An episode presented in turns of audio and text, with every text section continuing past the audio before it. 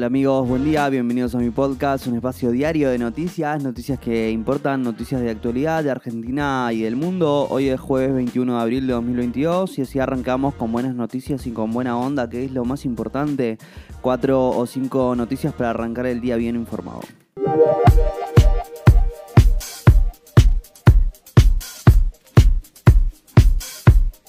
La nueva composición del Consejo de la Magistratura, atravesada por movimientos políticos y dando que hablar. Mientras tanto, el primer trimestre del año arrojó un déficit fiscal eh, mejor que el, de, que plantea el acuerdo con el Fondo Monetario Internacional. Rusia asegura ahora sí haber tomado el control de Mariupol.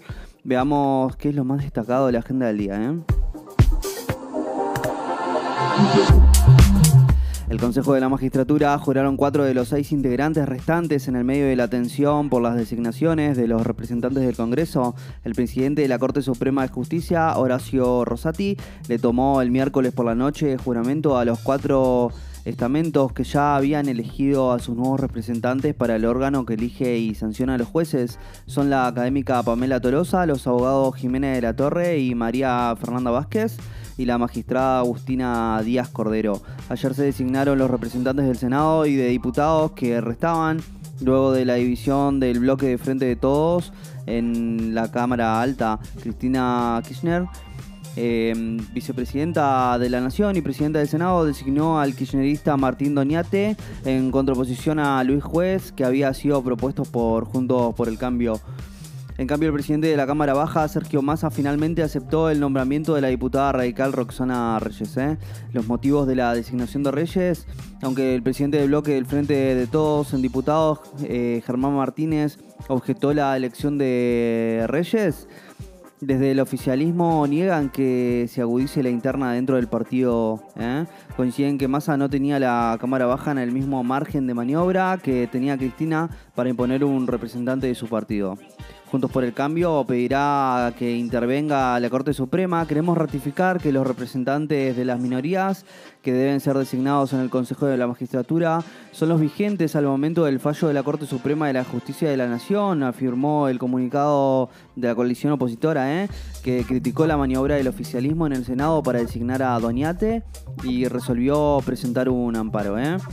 Con su nueva composición de 20 miembros, el oficialismo y la oposición quedarían empatados, nueve votos, mientras que la diputada Graciela Camaño, que se define como independiente, tendría un rol clave. ¿eh?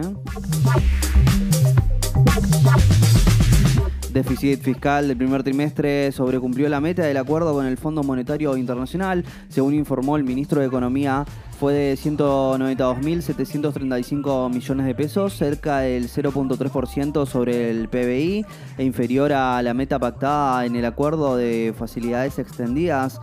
En los primeros tres meses del año, el gasto creció un 12% en términos reales y en comparación con el mismo periodo de 2021, mientras que los ingresos treparon 9.1%. ¿eh? Eh, Martín Guzmán está en Washington, el ministro de Economía está en la capital de los Estados Unidos participando de toda la semana de las reuniones de primavera del Fondo Monetario y del Banco Mundial, entre otros encuentros. Mañana se reunirá con Cristalina Georgieva, la directora gerente del fondo, para hablar sobre cambios en el acuerdo que necesita ser recalibrado entre los cambios de la economía global. ¿eh? La fuerte caída del saldo comercial, pese a que hubo montos récords eh, de importaciones y de exportaciones en marzo, a raíz de la suba de precios internacionales, la balanza marcó una disminución del 44% interanual para el periodo de ¿eh? Rusia dice haber tomado el control de Mauripol, excepto la planta de Azovstal el presidente Vladimir Putin ordenó el jueves a las fuerzas rusas que cancelen los planes de asaltar la planta siderúrgica de la ciudad portuaria. Dijo en su lugar mantengan herméticamente bloqueada. ¿eh? Consideró innecesario el asalto propuesto a la zona industrial. Dijo, mientras tanto, en Ucrania ha propuesto una ronda especial de negociaciones con Rusia en Mariupol para evacuar a civiles y militares tras el fracaso del corredor humanitario propuesto en marcha el miércoles. ¿eh? Emmanuel Macron y Marine Le Pen mantuvieron un tenso debate en la antesala de las elecciones del domingo. El actual presidente de, y la ultraderechista Rusia europea, el velo islámico a cuatro días del balotaje de la elección de presidencial que fijará el rumbo de Francia hasta 2027. Usted depende del poder ruso del señor Putin, acusó el actual presidente a la candidata ultraderechista quien la recriminó por su propuesta de retrasar la edad jubilatoria de 62 a 65 años. ¿eh?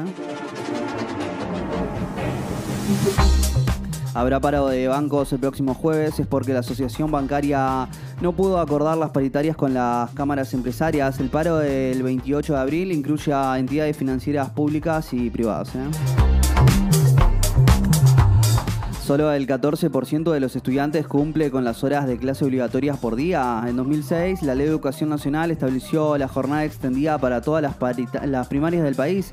Trece años después, eh, de acuerdo a los últimos registros oficiales, solo el 14.1% de los chicos asiste más de 4 horas al día a la escuela. ¿eh? Boca sigue sin ganar y Bataglia quedó contra las cuerdas. Ayer igualó 1 a 1 con Godoy Cruz en la bombonera, donde no consigue un triunfo por la Liga Profesional en 2022. El equipo lleva 5 encuentros sin victorias como local y ayer tras el partido el director técnico suspendió la conferencia de prensa habitual y se reunió con el Consejo de Fútbol para que espera su renuncia. ¿eh? River cayó ante Talleres con una formación alternativa. El conjunto de Marcelo Gallardo cayó 1 a 0 en Córdoba por un gol de Diego Baloyes. ¿eh? Y bueno amigos, si llegaste hasta acá te lo agradezco mucho. No olvides suscribirte, darle al follow y compartir. Te espero mañana con más noticias. Chao.